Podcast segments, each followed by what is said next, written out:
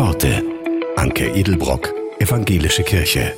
Den Tag auf sich zukommen lassen, sich von Gott überraschen lassen. Zum Beispiel heute in dem einen Sonnenstrahl, der es schafft, durch den morgendlichen Nebel hindurchzudringen. Oder in den hilfreichen Worten, die meine Kollegin für mich hat. So macht es die französische Schriftstellerin Madeleine Delbrel. Sie empfiehlt uns, Geht in euren Tag hinaus ohne vorgefasste Ideen, ohne die Erwartung von Müdigkeit, ohne Plan von Gott, ohne ein Bescheidwissen über ihn.